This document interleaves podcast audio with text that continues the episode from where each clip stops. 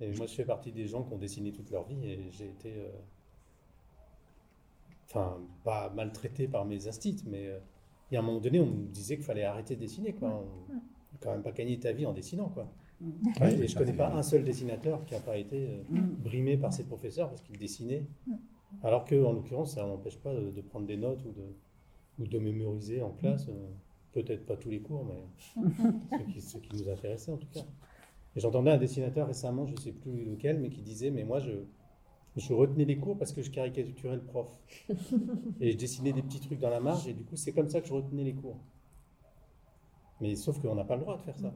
On n'a pas le droit de dessiner. Non, il faut, il faut prendre des notes bien propres. Et, et dans la marge, c'est réservé au professeur, la marge. pas- Si on fait des petits dessins dans la marge, le professeur, il n'a plus la place pour mettre les. Le rouge. Ça évolue Oui, un donc là, petit on est bien dans des. Alors qu'on pourrait enseigner les deux, en fait.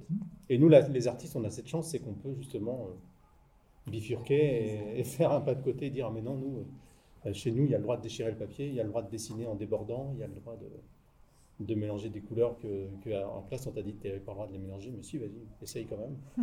Donc nous, effectivement, on a cette chance de pouvoir... euh, Et on les invite à la transgression, mais oui, enfin, ou, en tout- ou à la liberté, à ou, la à, liberté.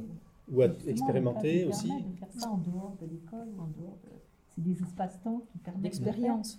Moi, ça m'arrive régulièrement des enfants qui me disent Ah, tiens, je vais faire ça. Je lui dis Ah, ça va pas marcher. Mais essaye quand même.